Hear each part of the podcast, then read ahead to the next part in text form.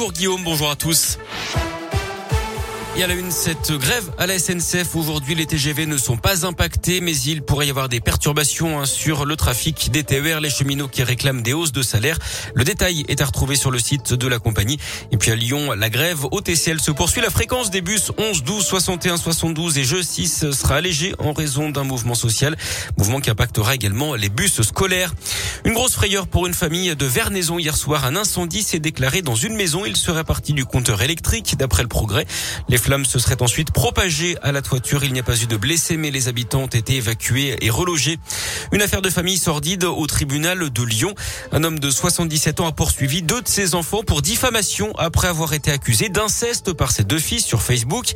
Le cadet avait publié un premier message en janvier dernier. Il expliquait avoir été victime d'agressions sexuelles dans les années 80 de la part de son père. Son frère aîné avait ensuite posté un commentaire qui allait dans ce sens, mais le mis en cause a nié les faits. Le jugement a été mis en délibéré au 18 janvier prochain. Décathlon rattrapé par l'actu, des kayaks pouvant être utilisés par des migrants pour traverser la Manche ont été retirés de la vente dans les magasins de l'enseigne de sport à Calais et à Grande-Sainte. Et puis c'est toujours un événement à Lyon, l'arrivée du Beaujolais nouveau. La mise en Perse, c'est ce soir à Beaujeu, la capitale historique du Beaujolais. Ce sera à partir de 23 heures.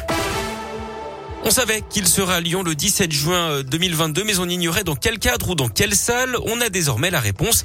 Stromae sera sur la scène du stade de Gerland dans le cadre d'un tout nouveau festival dont la programmation a été dévoilée hier matin. Le festival Inversion Fest, les 17 et 18 juin prochains, le Matmut Stadium accueillera donc Stromae, mais aussi PNL, Black Eyed Peas, Orelsan et plusieurs jeunes rappeurs comme Oh Boy. Christophe Sabot, le président d'Olympia Productions qui organise la manifestation, revient sur cette programmation. C'était au moins croiser trois générations. Avec Boys, avec Siké ou avec, euh, avec un PNL, on peut avoir des jeunes gens, mais en même temps, on peut avoir une génération pas plus âgée, c'est-à-dire euh, du 25-40, et euh, des gens qui aiment Black Eyed Peas qui aiment Stromae on peut aussi avoir des parents qui amènent leurs ados. Et ça, c'est une chose qui est importante parce que le stade permet justement d'accueillir une certaine catégorie de personnes qui sera sur la pelouse et une autre catégorie qui va être assise dans le confort et la sécurité d'un stade.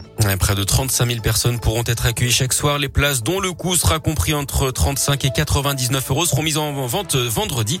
L'intégralité de la programmation sera dévoilée d'ici le 15 décembre. Du sport du foot, la France termine sa campagne de qualification au mondial 2022 au Qatar sur une bonne note. Victoire 2-0 en Finlande avec des buts de Benzema et Mbappé. En revanche, Léo Dubois s'est blessé, le capitaine de l'OL, touché à la cuisse. Il devrait être indisponible pendant plusieurs semaines. Il sera donc absent pour le choc face à l'OM dimanche soir en championnat. Et puis en basket et en Euroleague, pas de miracle hein, pour l'Asvel. Les Villeurbanais privés de quatre joueurs se sont inclinés 87 à 74 hier soir à l'Astrobal face au Real Madrid.